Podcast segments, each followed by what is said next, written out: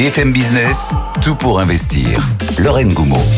Vous êtes au cœur de l'émission qui s'occupe de vos finances personnelles, qui parle d'argent sans tabou, mais surtout de manière pragmatique. On est en direct tous les jours, à la radio, à la télé, sur le web. Bonjour à vous qui nous écoutez en podcast ailleurs, euh, en dehors de France. Le programme de l'heure à venir, on va parler du Bitcoin qui zone autour des 51 855 dollars à l'heure où je vous parle. Le Bitcoin globalement au-dessus des 50 000 depuis plusieurs jours. Faut-il encore y aller? Toutes les infos Web3 et crypto, c'est dans trois quarts d'heure avec Amaury de Tonquédec. Tiens, si vous achetez des cryptos de manière plus ou moins compulsive, ou si vous jouez régulièrement au poker, vous savez sans doute que les banques peuvent vous refuser votre crédit immobilier, même si vous êtes par ailleurs tout à fait solvable. On va parler de ces renégociations, réexamens de refus de prêts IMO avec Norbert Franchon du groupe Gambetta et la journaliste Catherine Bosquet, Bocquet pardon, tout à l'heure. On déchiffrera surtout en détail euh, le dernier bilan de la Fédération des promoteurs et on fera le portrait de ces patrons, de ces patronnes peut-être, qui se retrouvent à acheter des logements pour pouvoir recruter. Oui, c'est ça concrètement les conséquences de la crise immobilière sur l'économie et l'emploi dans notre pays. Et puis au programme, il y a vous, vous êtes très nombreux à nous écrire euh, depuis ce matin. Merci à tous pour vos messages. On continue à traiter au fil de l'eau ce qu'on peut traiter évidemment. Vous continuez à m'écrire sur LinkedIn en message privé ou à l'adresse directe at bfmbusiness.fr. Comme Thomas, qui, question IMO, possède du cash, n'a actuellement aucun emprunt et est hébergé à titre gratuit. Il souhaiterait faire un investissement immobilier et acheter sa résidence principale. Y a-t-il un ordre à privilégier? Thomas, on va essayer de vous répondre tout à l'heure. C'est l'heure de faire le point sur l'information économique avec Nathan Kokampo. BFM Business, l'info éco.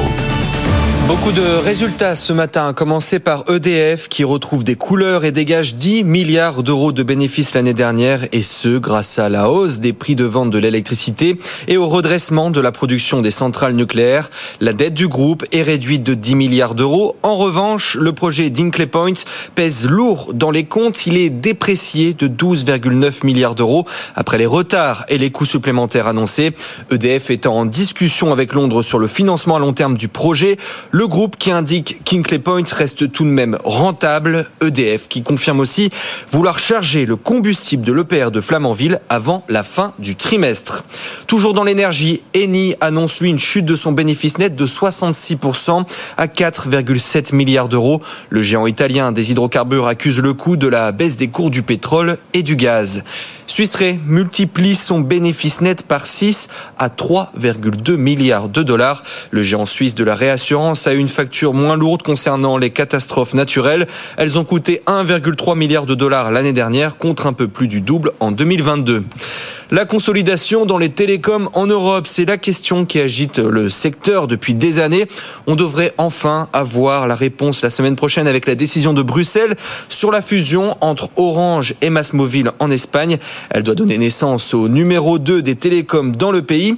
Christelle Henman, directrice générale du groupe Orange, était sur le plateau de Good Morning Business ce matin. Pour Orange, Espagne, c'est le deuxième marché, donc c'est très important. Euh, c'est un marché dans lequel on souffre euh, depuis de nombreuses années. On est en Espagne depuis plus de 25 ans. On a investi plus de 30 milliards sur le marché espagnol. Et en fait, en Espagne, on est dans une situation où aujourd'hui, on n'a plus assez de marge de manœuvre parce qu'il y a une ultra concurrence. Hein. Il n'y a pas trois ou quatre opérateurs. Il y a huit ou neuf opérateurs en Espagne. Ultra concurrence qui nous limite dans nos capacités à investir dans la 5G et dans la fibre. Orange qui a annoncé hier avoir rempli ses objectifs pour l'exercice 2023 avec un bénéfice net en progression de 13% à presque 2 milliards et demi d'euros. L'Espagne voit sa dette publique refluer à 107,7% du PIB contre 113,2% fin 2022. C'est mieux que ce que prévoyait Madrid. La Banque centrale européenne ne devrait pas attendre trop longtemps avant de décider d'une première baisse des taux d'intérêt cette année. Déclaration du gouverneur de la Banque de France ce matin au journal belge L'Echo. Il ne s'agit pas de se précipiter, mais agir avec gradualisme et pragmatisme. De son côté, Isabelle Schnabel, autre membre du Conseil des gouverneurs, indique que la faiblesse de la productivité en Europe pourrait avoir un impact négatif sur le rythme de ralentissement de l'inflation. OpenAI lance Sora, sa nouvelle interface d'intelligence artificielle générative, intelligence artificielle générative avec quelques lignes de texte. Elle est capable de générer des vidéos d'une incroyable qualité, des vidéos d'une durée maximum d'une minute. Pour l'heure, l'outil est uniquement destiné à un usage interne pour évaluer les risques qu'elle peut causer. Et puis, le président ukrainien Volodymyr Zelensky est en déplacement à Berlin et à Paris aujourd'hui afin de s'assurer du soutien militaire des deux pays européens, mais aussi pour signer des accords de sécurité bilatéraux. Un déplacement d'importance alors que l'aide primordiale apportée à l'Ukraine par les États-Unis est toujours suspendue à un accord du Congrès américain. On va partir Aude du côté d'Euronext. Merci beaucoup euh, Nathan pour ce point info. Aude du côté euh, d'Euronext avec le CAC 40 qui est dans le vert à plus 0,55% euh, autour des 7785 points. Aude, le point santé de notre CAC à 11h09. Oui, on est toujours sur des euh, plus hauts jamais atteints auparavant. Hein. Je vous rappelle qu'on a ouvert ce matin avec un record euh, au-dessus hein, des 7780 points. On est à 7786 points. Et au plus haut, on est allé, aller titiller les 7800 points. On était à 7797 mmh. points. C'était il y a un petit peu plus euh, d'une heure et demie de ça. On est quand même 30 points au-dessus du record d'hier hein, qu'on avait inscrit pendant la séance. Donc ça progresse, ça progresse de jour en jour. Et on n'est pas les seuls parce que euh, en Europe, il y a aussi l'Allemagne, hein. le DAX à Francfort qui euh, vit aussi de très bons moments. Il est euh, sur son plus haut historique, hein, 17 183 points. Donc grâce à une hausse de 0,8%, nous on monte de 0,6%, une majorité de valeurs à la hausse. Alors on va monter aujourd'hui grâce à la tech, mm. hein, parce qu'on a quand même une décrue des, des taux obligataires. On a le Nasdaq qui devrait nous pousser aujourd'hui parce que le futur sur Nasdaq est déjà bien dans le vert et nos valeurs tech euh, parisiennes s'illustrent aussi puisque Téléperformance, c'est la première place de l'indice, plus 3,4%, 140 euros. Il y a aussi euh, ST Microelectronics qui est euh, troisième, plus 2%. Et puis les valeurs de croissance à Paris, c'est aussi le luxe. Hein. On a Kering ou encore Hermès dans les premières places de l'indice. LVMH aussi plus 1,5%. Forcément, ça joue à la plus grosse mm. capitalisation du CAC. Du côté des baisses, Renault tient après avoir bien monté euh, hier, qui a plus de 5%. Là, on perd 1,5%. Airbus encore du côté des baisses. L'était déjà hier après euh, une petite déception sur euh, les prévisions de livraison de cette année. Et puis sur le SBF 120, on a eu quelques résultats hein, ce matin, notamment du côté de Eutelsat qui a publié une perte nette. Hein. Eutelsat qui a fusionné avec OneWeb et on est en baisse de 0,2%. Donc après euh, une perte nette de 191 millions d'euros pour le premier semestre de l'année euh, décalée hein, pour euh, Eutelsat. Voilà donc toujours sur des plus hauts à Paris, 7789 points en ce moment. Voilà, vous l'avez dit, hein, on a tapé euh, les 7797 points il y a 1h30. Vous allez nous raconter une histoire, Aude, l'histoire financière du jour. On va parler d'une prise de parole du gouverneur de la Banque de France, euh, François Villeroy de Gallo, qui eh bien, euh, concerne une baisse de taux Bah ouais, c'est aussi pour ça qu'on monte hein, en ce moment euh, sur le marché euh, parisien, euh, parce qu'il y a pas mal de déclarations. Alors là, c'était dans le quotidien belge, oui, l'écho, et c'est pas une blague belge, hein, mais François Villeroy de Gallo nous parle de la baisse des taux. Alors quelques-unes de ces déclarations, il existe des raisons pour ne pas différer exagérément la première baisse de taux. La dernière ligne droite de la désinflation n'est pas la plus difficile. Mm. C'est encourageant hein, pour ceux qui espèrent une baisse de taux prochaine. Les marchés actions forcément ce genre de déclaration, ça oriente euh, donc euh, les actions à la hausse. Alors il y a beaucoup de, banquiers centraux comme ça qui prennent la parole et il faut quand même faire le tri, hein, savoir lesquelles sont les plus importantes en politique monétaire. Vous avez les faucons, les colombes, hein, les flocons euh, plutôt conservateurs, c'est plutôt les méchants en général qui veulent des taux élevés. Les colombes préfèrent les taux bas et privilégient la croissance, hein, l'activité économique. Alors ceux qui sont étiquetés colombes et qui tiennent des propos colombes. En fait, rien de nouveau sous le soleil. Ce qui est intéressant avec François Villeroy de Gallo, c'est qu'il est en général au milieu, assez modéré.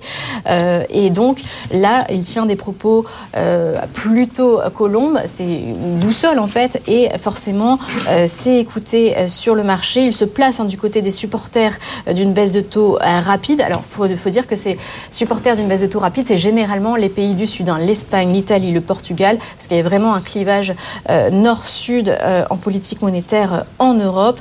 Donc, François Villeroy de Gallo, qui essaie d'influencer par ses propos, bah, peut-être ses confrères hein, au sein du Conseil des gouverneurs, ne pas oublier que c'est vrai que les décisions au sein de la Banque centrale européenne, bah, c'est surtout très politique. Voilà comment on pouvait positionner François Villeroy de Gallo entre la colombe et le faucon. Faut qu'on lui trouve un nom d'oiseau en fait. Poliment, bien sûr, mais il faut qu'on lui trouve un nom d'oiseau. Merci beaucoup, Kersilek, pour cette histoire financière. Vous restez avec nous dans Tout pour investir. Ça va être l'heure de parler d'immobilier. Et ils sont nombreux, les sujets. Autant vous dire que la prochaine demi-heure va être dense. tout de suite. Tout pour investir. Les experts de l'IMO. C'est une semaine de résultats, c'est une semaine de discussions autour de la Fed, c'est une semaine de records. Mais Marie Cœur de Roy n'est pas là dans cette semaine d'immobilier. Mais néanmoins, nous, sommes bien entourés, même sans elle, pour discuter de tous les sujets qui ont fait euh, bouger un petit peu l'immobilier cette semaine, en tout cas pour décrypter cette crise qui euh, vous occupe d'une part. Catherine Boquet est avec nous. Bonjour Catherine. Bonjour Lorraine. Journaliste indépendante et l'acteur du terrain. Norbert Fanchon. Bonjour Norbert. Bonjour Lorraine. Président du directoire du groupe Gambetta. Je vous donne le programme. On va décrypter les euh, derniers chiffres de la FPI. État des lieux, commentaires. Nous allons réfléchir aux conséquences très concrètes sur notre économie, nos emplois de cette crise de l'immobilier. On parlera de ces patrons qui se retrouvent à acheter des logements pour pouvoir recruter. Et on va parler d'un secteur, d'un marché, d'un sous-marché qui se porte bien, Bonjour à vous qui nous écoutez depuis les hauteurs alpines ou peut-être dans les Pyrénées. On va parler de l'immobilier de montagne. Et puis surtout, on va aussi répondre en fil rouge à, toutes, à certaines des questions que vous nous avez envoyées euh, cette semaine. Beaucoup de questions de potentiels acquéreurs. On va reparler du réexamen des refus de prêt. Et puis, on touchera un petit mot du DPE. Quand même pas possible de faire une émission sans DPE, vous êtes d'accord tous les deux? Bon, d'abord, décryptons, décryptons si vous voulez bien, euh, les derniers chiffres de la FPI. La FPI qui nous l'avait bien dit. Norbert, décryptage, ce bilan 2023 d'une contraction généralisée du marché du logement neuf. En fait, c'est les chiffres de la colère. Alors, la FPI nous l'avait bien dit et on va voir pourquoi elle nous l'avait bien dit. Et, euh, c'est la colère parce qu'on a vu la situation venir. On a vu l'effondrement euh, de la demande, on a vu l'effondrement des volumes, mm. moins 35, moins 45% euh, ben, On parle de milliers de logements. Moi, je voudrais illustrer le propos. Une ville comme Dijon, 250 000 habitants, 35 réservations au dernier trimestre. Une 35. métro 35. Pas un zéro, non, une par mois. Voilà. 250 000 habitants, un logement neuf réservé par mois. Une métropole comme Nice, 500 000 habitants. Là, on est un peu plus, c'est 500 logements, moins de 500 logements réservés sur l'année. Donc c'est à peine un de plus par jour. Donc le, notre sujet des chiffres, c'est effondrement du volume, des prix qui continuent à monter. Ça veut dire que les Français ont envie de faire, ont envie d'acheter de l'immobilier. Et on a malheureusement un gouvernement qui nous dit de l'offre, de l'offre et de l'offre. Mm, mm, mm. Et ben nous, on dit c'est bien l'offre. C'est toujours un problème. Mais c'est de l'offre et de la demande. Et notre crainte, c'est que s'il y a une erreur de diagnostic, on n'ait pas les bons médicaments. Hein, si vous faites un AVC et qu'on vous donne de l'aspirine, c'est bien, vous avez moins mal à la tête, mais la, conséquence est malheureusement la même. Et donc, un des sujets, et c'est la question d'après, c'est OK, euh, nous, on va survivre à la crise de l'immobilier. Mais nous, c'est qui? Nous, c'est les promoteurs. Mais quelles sont les conséquences sur le tissu économique, sur l'emploi, sur euh, la crise sociale à venir? Le ministre Klein parlait d'une bombe euh, sociale. Moi, je pense que c'est une mine à fragmentation et que ça va toucher tous les secteurs. Et donc, voilà. Les chiffres, ils sont pas bons.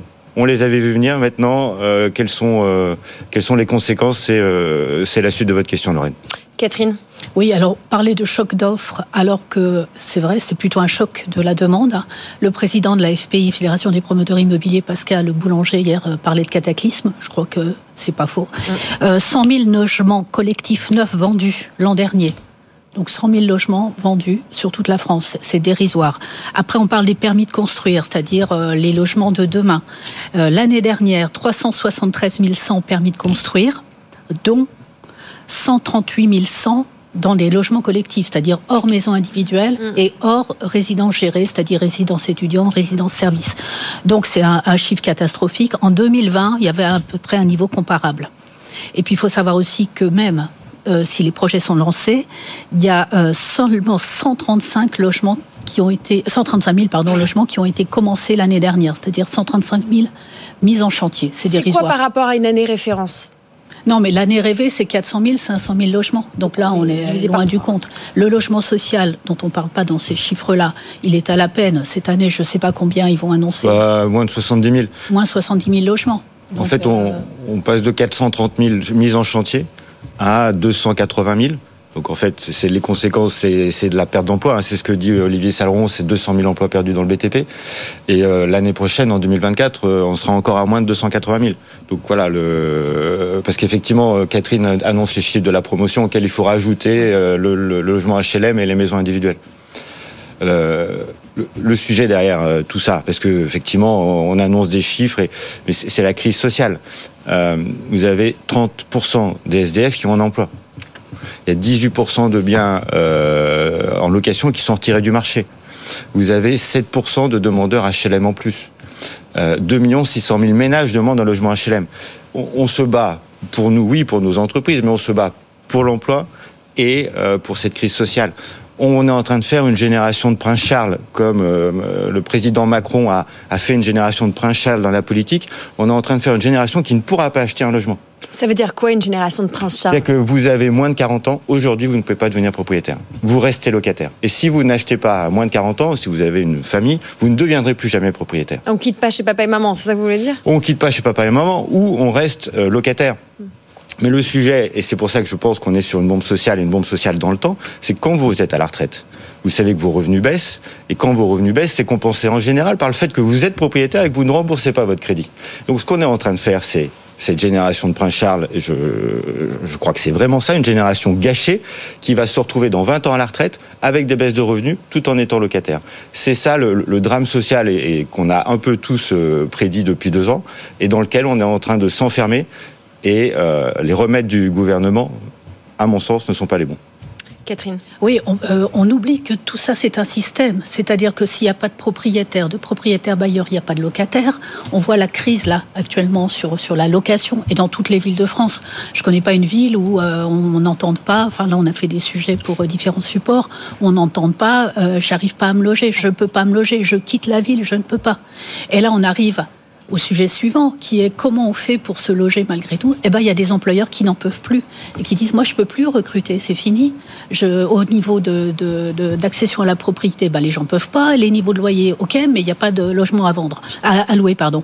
Donc il y a plein de villes de France. Alors il y a tout l'Ouest. Euh, de la France, de l'Hexagone, de la Bretagne jusqu'à Biarritz, et il y a tout l'Est, c'est-à-dire le Sud-Est, où là, les employeurs se disent, faut que j'agisse. Donnez-nous des exemples concrets oui, de bah, par exemple, de patronnes qui donc, sont non seulement euh, en train de fournir un logement à leurs salariés, mais qui vont jusqu'à acheter ces logements. Hmm on peut parler en Bretagne. Alors, c'est un peu une démarche qui est ancienne, hein, parce que euh, il y, a les plus anciens, mais même non, quand même. Au 19e siècle, il y avait le, le familistère de Guise, il y avait la famille Schneider-Creusot qui achetait pour loger les ouvriers. Mais récemment, donc j'ai Socomore, c'est à Vannes, donc Vannes, c'est l'ouest de la France. C'est un groupe qui fait 100 millions d'euros de chiffre d'affaires. Mm. Il va construire un bâtiment pour 15 euh, à 20 logements qu'il va réserver à ses futurs collaborateurs. Donc là, il est en train d'essayer de lever des fonds pour payer ces logements. Euh, en Haute-Savoie, à Châtel, en, montagne, où là, c'est la catastrophe parce qu'il faut aussi loger les saisonniers et, et l'économie, elle est en train de dégringoler parce qu'on peut pas les.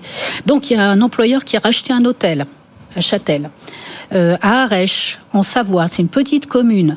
Eux, ils vont changer, ils vont convertir la poste en logement pour loger des salariés qui vont venir travailler sur le territoire.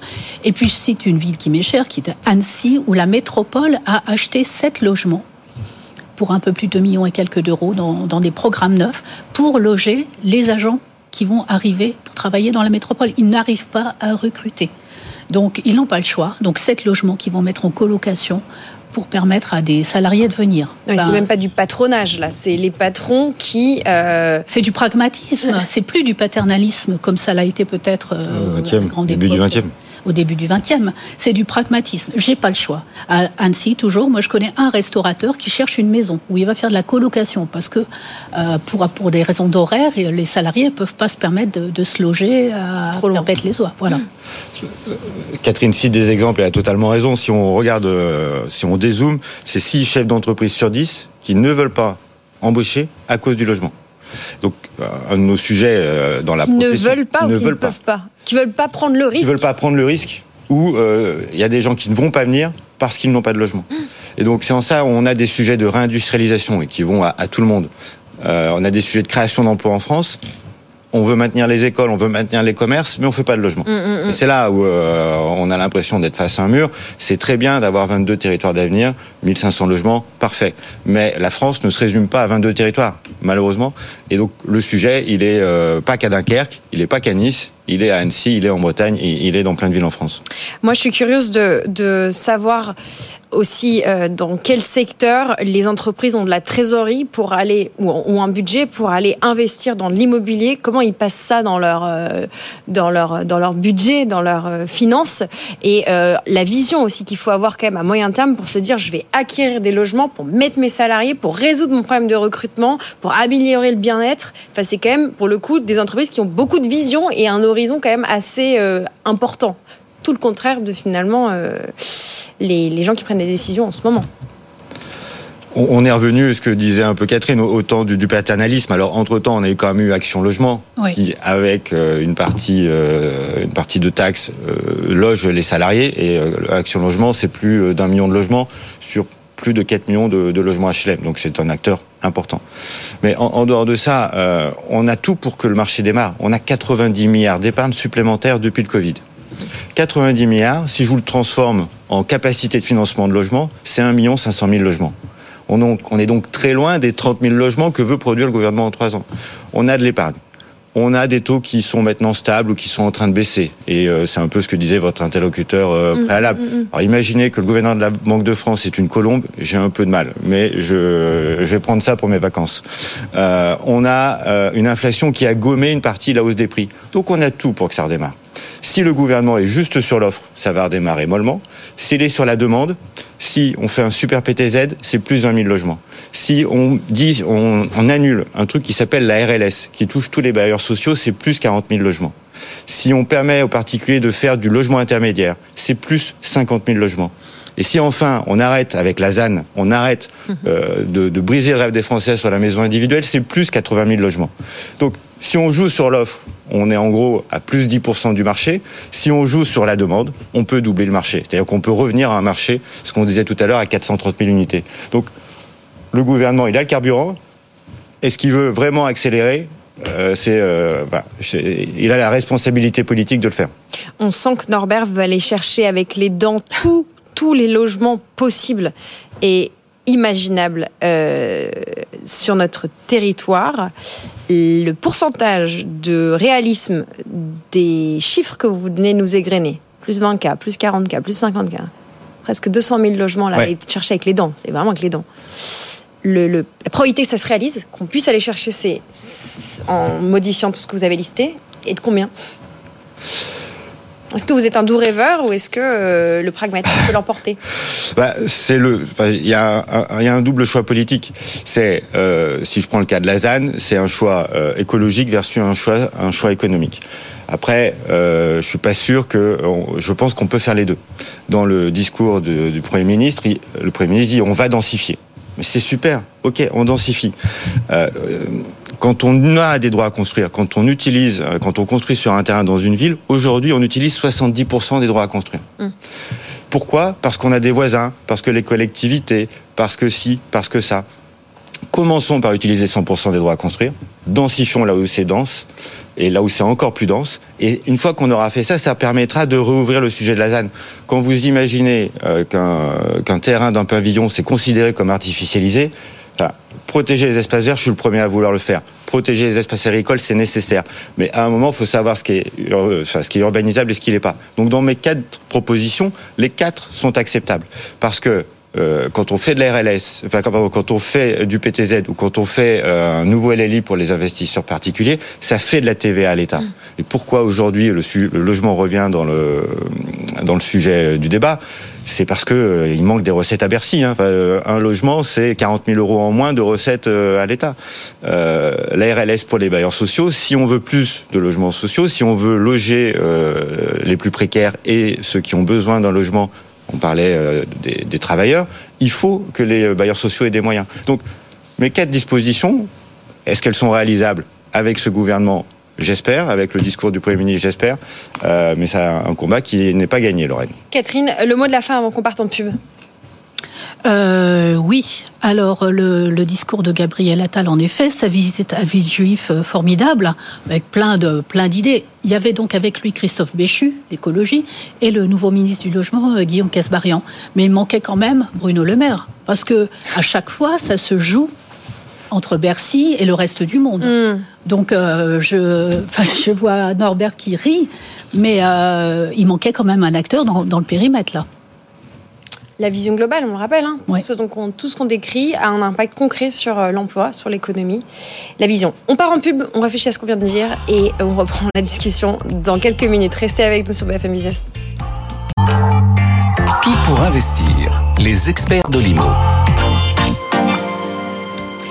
On continue à faire le point sur comment la crise économique, euh, pardon, la crise du logement est en fait une crise économique, que résoudre les problèmes de l'immobilier, ça permettrait à notre pays euh, globalement d'aller mieux. Pour ce faire, nous débattons, nous discutons avec Catherine Boquet, journaliste indépendante, et Norbert Fanchon, euh, président du directoire du groupe Gambetta, qui heureusement ne sont pas partis pendant la pub, pour qu'on puisse continuer à discuter très sérieusement. On va lister un petit peu de, de pédagogie et de perspective les annonces de Gabriel Attal qui concerne ce secteur dont nous parlons. Mais oui, parce que arracher des logements avec les dents, quand même, ça, mérite une petite explication. Hum. Donc, c'est 33 300 logements dans 22 villes de France qu'il souhaite produire dans les trois ans qui viennent. Donc, euh, si on fait la division, c'est pas non plus euh, la fin. C'est voilà. Euh, alors, comment il veut y parvenir? D'abord, une mesure de surélévation des bâtiments. C'est vrai qu'il y a un certain nombre de ce qu'on appelle des dents creuses, c'est-à-dire des trous entre des immeubles. On pourrait surélever. Des dents creuses. Creuses. Des dents creuses. Ouais, des trous entre les, sur les dents du coup là. Hum. Voilà. Et moi, j'ai regardé une étude de l'APUR, qui APUR, c'est l'agence parisienne d'urbanisme, qui hum. date un peu, mais quand même, juste à Paris, il y aurait 11 000 immeubles qu'on pourrait potentiellement surélever. Et ça fait un potentiel de 40 000 appartements de 50 à 70 mètres carrés. Donc ça, c'est jouable techniquement et dans, dans l'absolu. Donc la surélévation comme euh, l'un des sujets, et c'est valable partout en France. Ensuite, euh, Norbert en a parlé sur la maison individuelle. Le fait de prendre un bout du terrain de la maison individuelle, de, appartenant à la maison individuelle pour construire du logement mm. supplémentaire. Il pourrait y avoir des aménités, des aménagements fiscaux pour faciliter ça et encourager euh, les propriétaires à céder un bout du terrain transformer les bureaux en logements. Donc ça, c'est euh, l'Arlésienne, mm, mm, mm. c'est le truc qui revient. Et Les 30 ans. À chaque crise immobilière, on nous ressort ça. Pardon À chaque crise immobilière, on nous ressort, on transforme les bureaux en logements. Oui, c'est comme le choc d'offre. Hein. Voilà, je ne me souviens plus de quand ça date, mais à chaque fois, je l'entends. 91, on transformait les bureaux en logements quand c'était la pleine crise immobilière. Depuis, on a oublié. Donc l'idée, c'est de simplifier les procédures pour permettre aux propriétaires, euh, investisseurs d'immobilier tertiaire, de gagner quand même quelque chose à la transformation de bureaux en logements.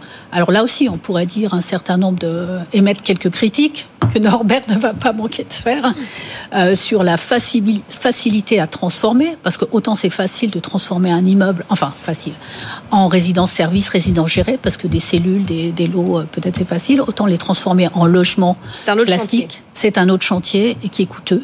Donc voilà, sans être... Plein de normes. Plein de normes, plein de complications. Oui, mais en fait, vous transformez des bureaux en résidence-service. Vous transformez pas des bureaux en logement normal. Donc en fait, il y a 8 millions de mètres carrés. Mais ça coûte. Euh, c'est le bureau intermédiaire. C'est le bureau intermédiaire. Ah oui. Et euh, excuse-moi, Catherine, je, enfin, moi je suis super content qu'on ait un Premier ministre qui parle de logement. Ça fait longtemps et euh, qui euh, nous dit pas il va avoir un, bain de sang et ça va être très bien, ce que nous avait dit l'ancien Premier ministre. Euh, pour donner un cas concret, dans la banlieue de Lyon, on construit un immeuble à côté d'un R plus 6. Le maire nous a dit ça sera un R plus 4. Parce que Norbert, vulgarisez un peu pour ceux qui nous écoutent. Alors, plus 6, c'est 6 étages. Donc, je viens construire un immeuble en dent creuse, en dent creux, à côté d'un R plus 6. Et le maire me dit, non, ça sera pas un R plus 6, ça sera R plus 4. Vous enlevez deux étages parce que je ne veux pas que ça fasse plus de quatre étages. Hein, c'est ça, euh, R plus 4, R plus 6. Donc quand le Premier ministre dit qu'on faut densifier la ville existante, ça serait déjà bien de densifier les constructions qu'on va faire. Oui. Et euh, un, plus simple aussi. Bah, commençons par ça, quoi. Et une des propositions, c'est que dans ces dans ces logements, dans ces territoires d'avenir, c'est que l'État puisse aider euh, les propriétaires de terrain, enfin en tout cas baisser le prix du foncier, parce que le prix du foncier, c'est en gros 20% du prix du logement à la fin. Mm, mm. Quand on discute avec des aménageurs aujourd'hui en Ile-de-France ou à Nice, ils nous disent non, non, mon prix du terrain, il bouge pas. Si l'État veut que les prix de l'immobilier baissent, que l'État commence par baisser le prix des fonciers des aménageurs, des EPF, des OIN. Mais aujourd'hui, euh, ce qu'on disait tout à l'heure, il y a tout pour redémarrer. Il faut que l'État montre l'exemple on a enfin un Premier ministre qui ne culpabilise pas les propriétaires. Donc euh, je ne veux pas critiquer, c'est super. Mais il y a déjà un tas de choses à faire dans le concret, dans le présent, sans imaginer d'autres choses c'est clair qu'on n'a jamais autant parlé de logement.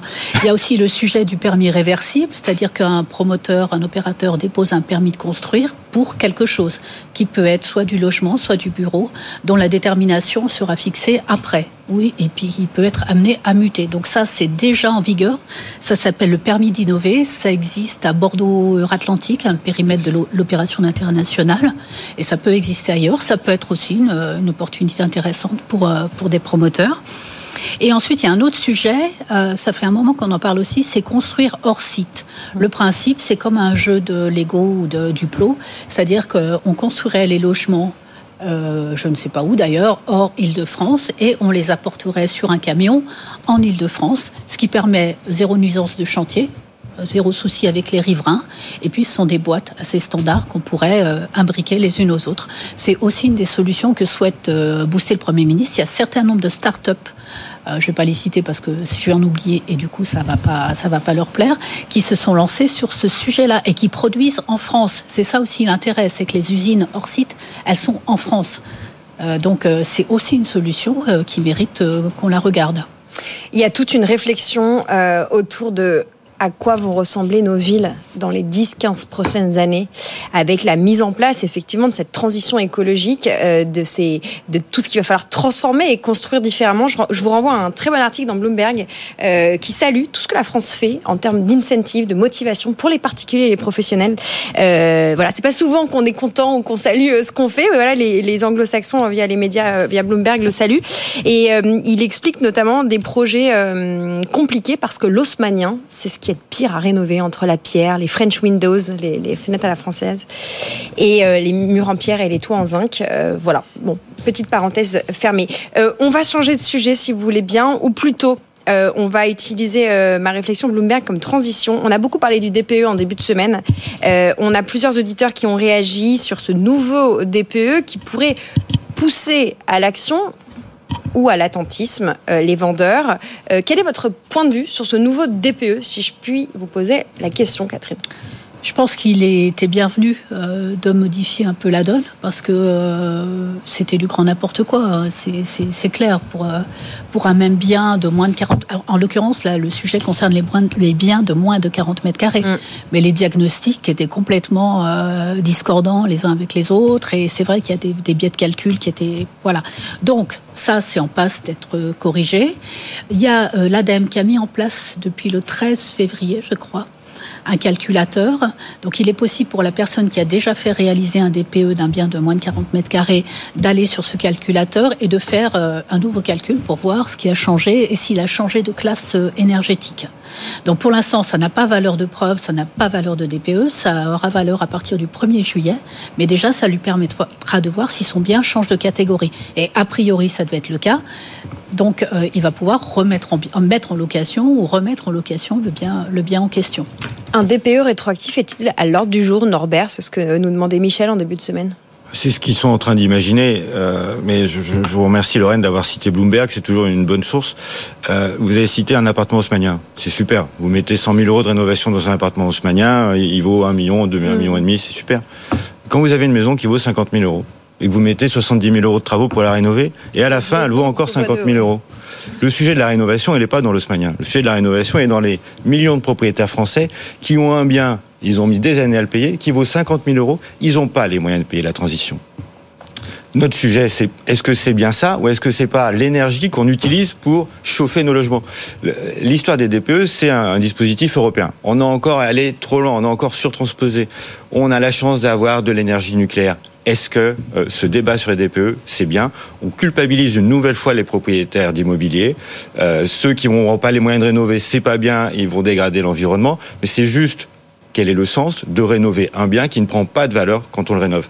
Il y a un vrai sujet encore euh, social d'équité qui, à mon sens, mérite d'être posé en dehors de, excusez-moi du terme, de bidouiller euh, le logiciel parce qu'on se rend compte que ça va sortir 200, 240 000 ou 240 000 petites unités et que la crise du logement dont on parlait, mmh. l'augmentation des loyers dont on parlait, euh, encore 30% de SDF qui ont un emploi, enfin c'est on, on, marche sur la tête, et ça allait encore aggraver cette situation-là. Donc à la place de faire des, de rétro-pédaler, je pense que ça serait bien de se poser sur quelle est notre énergie et est-ce qu'avec ça, on n'est déjà pas vertueux. Voilà, une, fois de plus, à quoi va ressembler notre pays et l'Europe et le monde déjà construit avec quoi 10-15 ans de rénovation là pendant ah non, chantier ah non, non, mais c'est. Il faut se préparer quand même à vivre dans un monde en travaux parce que les Parisiens. C'est 240 milliards d'investissements. Donc 240 milliards d'investissements, le budget de ma prime rénov, c'est 4 milliards, je crois.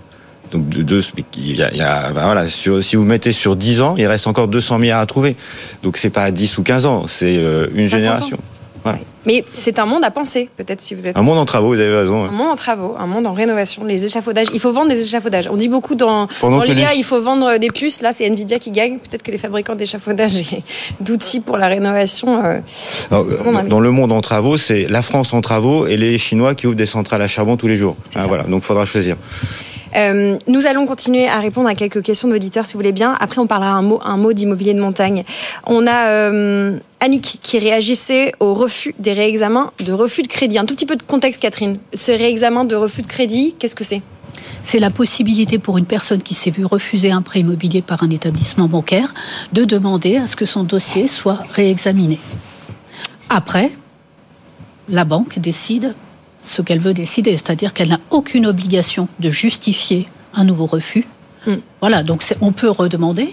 Mais euh, si la banque euh, dit toujours non, eh ben la banque Elle dit toujours non. Voilà. Euh, Annick nous rappelait que les banques peuvent tout à fait refuser des clients solvables pour des raisons qui leur sont propres. Par exemple, un client qui joue au poker et qui donc sur sa fiche, pardon, sur son relevé de banque a des revenus qui arrivent, ou aussi si vous avez acheté ou gagné de l'argent grâce aux cryptos c'est quand même des sources de revenus euh, alternatives quand on est. Oui, mais enfin, ça veut dire que c'est une addiction quand même hein, de jouer au poker en ligne. Donc euh, l'addiction. Bah, est-ce que si vous jouez aux échecs en ligne, pour ceux qui adorent les échecs et qui nous suivent, c'est pas moins une addiction? Est-ce que c'est des, est -ce des revenus récurrents Enfin, euh, et, quand on joue, à, quand on parie sur la bourse sur les crypto-monnaies, parce que c'est la même chose. Est-ce que c'est des revenus récurrents Forcément, la banque vous répondant. Euh, alors, si vous amenez 10% du montant de l'emprunt et 90% c'est des revenus euh, qui se fait en bourse ou sur le tiercé, parce que mmh. tiercé ou Bitcoin, et pour avoir perdu un peu d'argent dans les bitcoins, je vois ce que c'est. Euh, c'est pas loin d'être pareil. c'est pas bien. Hein. Mais donc, euh, n'oublions pas quand même que l'année dernière, pendant six mois, les taux d'usure étaient inférieurs au taux de marché. C'est-à-dire que quand les banques prêtaient, elles perdaient de l'argent. Donc on peut reprocher beaucoup de choses aux banques, mais donner de l'argent à quelqu'un quand vous en perdez, je connais pas beaucoup de personnes qui le font. Donc aujourd'hui, les banques sont revenues sur le marché. Il faut que les Français qui ont été vexés ou qui n'ont pas compris les refus de l'année dernière, ce que je comprends totalement, reviennent voir leurs banquiers. Les entre guillemets, les robinets sont réouverts. Je le redisais, les taux sont en train de baisser. Euh, c'est ce que disait les votre. Durées s'allongent. Voilà, les durées s'allongent. Donc on, va retomber sur du 3,5 4 d'ici la fin de l'année. C'est le moment, c'est le moment de retourner voir son banquier. Dernière question. Il n'a pas besoin de banquier. C'est Thomas qui nous a écrit. Il a du cash. Il n'a aucun emprunt et il est hébergé à titre gratuit. Thomas souhaite faire un investissement immobilier en LMNP et acheter sa résidence principale est-ce qu'il y a un ordre à privilégier On se parle, on est vendredi 16 euh, février pour ceux qui nous écoutent en podcast. Euh, qu'est-ce que. il y, a, plein de réponses. Parce qu'on fait de l'immobilier. Pourquoi on fait de l'immobilier? Et en général, on pense que l'immobilier est immobile, mais c'est vrai. Enfin, c'est faux, pardon. L'immobilier, il est mobile avec nous. C'est-à-dire que euh, quand vous avez 30 ans, vous avez aujourd'hui effectivement plutôt l'idée de faire un investissement et d'acheter votre résidence principale après, quand vous serez un peu plus fixé dans la vie. Si vous avez 45 ans, ce que je vous disais tout à l'heure, moi je pense que vous avez intérêt à acheter votre résidence principale pour préparer votre retraite. Après, pourquoi votre auditeur il est logé à titre gratuit? C'est très bien pour lui, il a de la chance, faut qu'il en profite. donc, il y a plein de situations possibles. LMP, résidence principale. Euh, ça peut être aussi une résidence secondaire, ça peut être du Airbnb, ça dépend de sa fiscalité, ça dépend de ce qu'il a envie de faire dans la vie. Catherine Oui, du Pinel. Vous avez oublié. Il y a encore Pinel Plus, merci Catherine, jusqu'à la fin de l'année. Jusqu'à la fin de l'année. Oui, moi je, suis la, ligne de, Norbert, tout dépend de l'âge qu'on a et de ce qu'on souhaite faire de sa vie. Si l'idée c'est de bouger et autres, bah, pourquoi pas euh, une location meublée et puis euh, on avisera le moment où on décidera de se poser. Voilà, ce qu'on pouvait vous répondre. Thomas, il nous reste. Et de sa fiscalité, j'ai oublié. Parce que, euh, en fait, le problème de l'immobilier, c'est la fiscalité. Hein, on est euh, à plus de 40%, on paye euh, en plus la taxe foncière. donc, la fiscalité joue. Si on achète à un bon prix et qu'on gagne de la plus-value à la sortie, ça vaut le coup de faire de l'immobilier. Si peut-être que Thomas, il a, et je vais être un peu cynique, peut-être qu'il a intérêt à placer en capital parce qu'aujourd'hui le capital c'est 30% de flat tax un des sujets du gouvernement, ce serait d'aligner l'immobilier sur le capital. Très bonne réponse. Merci beaucoup Norbert. Il nous reste deux minutes pour toucher un mot de l'immobilier de montagne. On salue nos auditeurs, nos auditrices qui sont peut-être dans les hauteurs alpines de notre pays. Euh, qu'est-ce que qu'est-ce qui justifie que l'immobilier se porte aussi bien à la montagne, Catherine? On salue sur qui ont eu la chance de pouvoir partir. très... Euh, en tout cas, qu'est-ce qui fait les prix? Et eh ben, Ou qui, y vivent? Pourquoi toujours penser la montagne comme un lieu de tourisme? Oui, c'est vrai, qui y vivent. C'est très compliqué d'y vivre, mais euh, oui, on y vit. Euh, qu'est-ce qui fait la, cherté? Alors, euh, il y a toujours cette partie de ces stations qui sont prisées la clientèle étrangère, où les prix flambent, où les prix continuent de grimper. meilleurs agents, regardez, c'est 20% de hausse en trois ans sur l'immobilier en station. Donc, la clientèle étrangère fait une grande part du marché dans des stations comme Chamonix, dans des stations comme Courchevel. Alors, Courchevel, c'était souvent une clientèle russe qui aujourd'hui est clairement moins présente, mais les Britanniques sont là, euh, les pays euh, du Moyen-Orient aussi reviennent. Donc là, on est à des niveaux de, prix élevés. Je vais citer Chamonix, on a écrit ça dans Challenge, où un Suédois a acheté 8 millions d'euros un chalet sans souci. Mais ils ont de la neige en Suède. Pourquoi ils ont besoin de venir chez nous? Eh bien voilà. Ils n'ont pas de montagne. La neige des Alpes quand même, c'est le panorama des Alpes, c'est autre chose. Euh, alors pour vous dire un peu les niveaux euh, moyens, hein, parce que le prix au mètre carré, ça n'a pas de sens entre un chalet subissime à Méribel et un chalet moyen. On est à 12 000 euros à Courchevel. 10 374 à Méribel et 10 323 à Megève. Alors il y a des stations un peu moins chères, euh, dans les Aravis, par exemple, la Clusa, tout est relatif, hein, entre 7 000 et 9 000 euros le mètre carré pour un bien. Mais euh, il y a très peu de choses à vendre, et quand il y a des choses intéressantes et bien placées, euh, ça part très très vite. Et puis on va citer à côté de Chamonix une station qui prend, qui est Argentière, où il y a des travaux actuellement sur les pistes du Grand Montet. Et bah voilà, un conseil si vous avez un peu de sous, achetez là-bas parce que ça va, ça va monter très très vite. Norbert, le mot de la fin. Moyenne neige, plus ça vaut cher, c'est ça le... Il y a de la neige. Euh, le mot de la fin, c'est qu'on est sur euh, un marché résilient, le logement.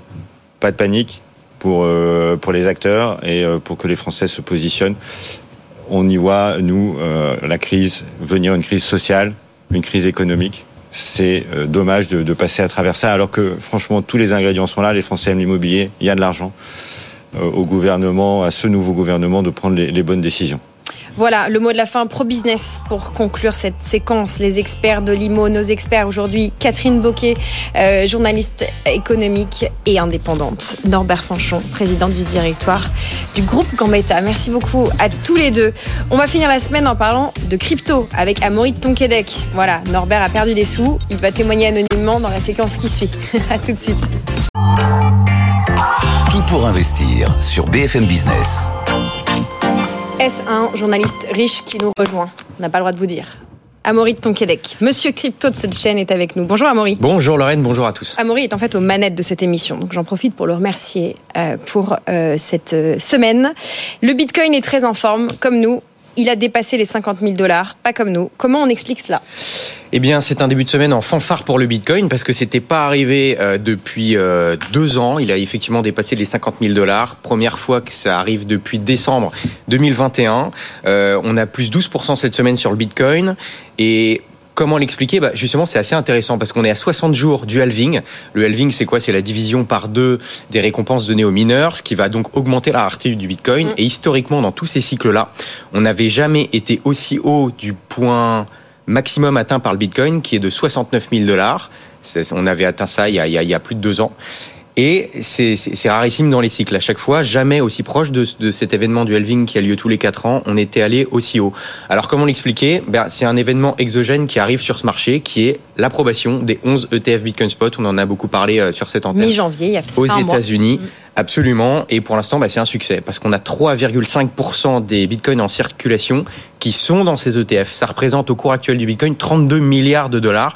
Donc euh, c'est colossal. Et ce qui est intéressant, c'est que Bon, il y a plein de manières d'utiliser ces, ETF, mais pour la plupart, c'est des détenteurs long terme, donc ils vont les garder longtemps, donc ça fait quand même une base solide.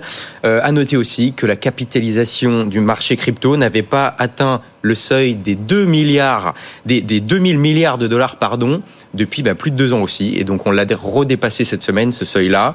Il y a une forte dominance pour le Bitcoin, 1000 milliards rien qu'en Bitcoin, ça fait 50% de dominance. Mm. Mais les altcoins aussi, donc le reste des autres cryptos commencent aussi à monter. On voit plus 12% sur l'Ether euh, cette semaine.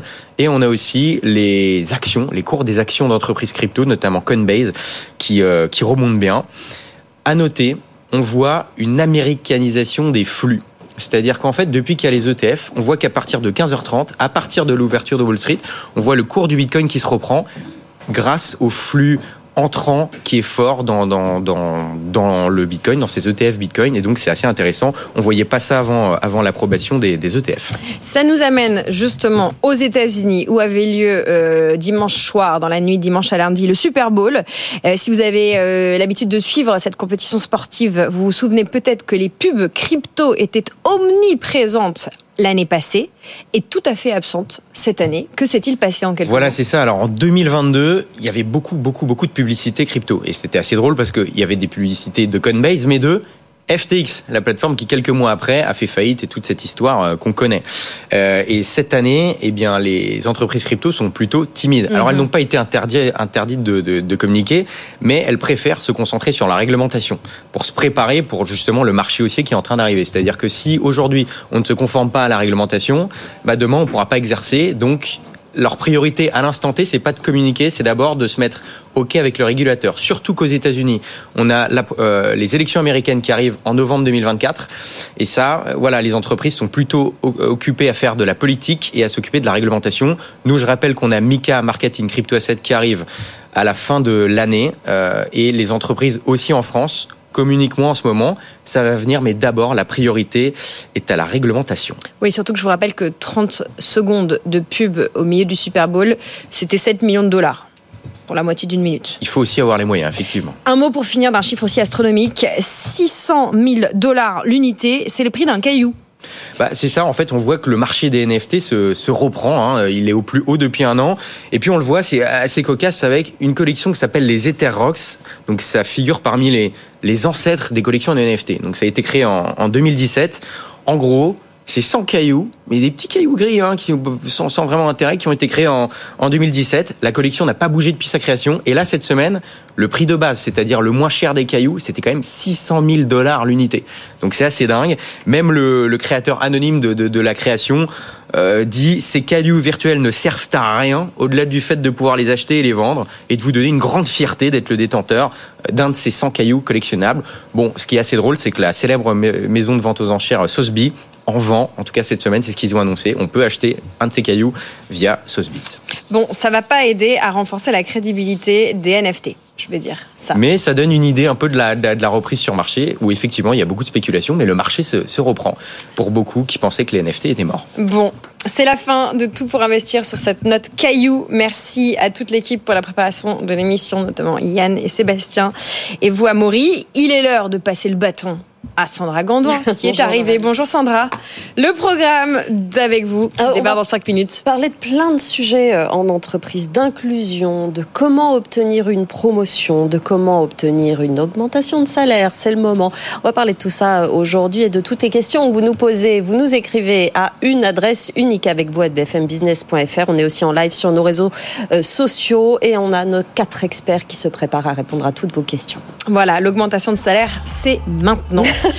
Tout pour investir, on se retrouve lundi dès 10h. Nous serons au rendez-vous au programme. On va parler d'or, de platine, de cuivre. On fera le point sur les métaux précieux. Et puis on se demandera si démocratiser l'investissement à l'extrême, l'investissement pour tous, c'est une bonne idée, si ça ne comporte pas quelques dangers. On parlera de vos NFT à 600 000 euros, euh, vos cailloux en NFT à Maury, lundi. Pervers. Passez un très bon week-end, restez branchés sur BFM Business. Je vous rappelle que ce soir, c'est Marc Fiorentino à 20h qui s'occupe de vos finances, qui s'occupe de votre argent, parce que c'est important. Tout pour votre argent à 20h sur notre antenne. Bonne écoute sur BFM Business. Tout pour investir sur BFM Business.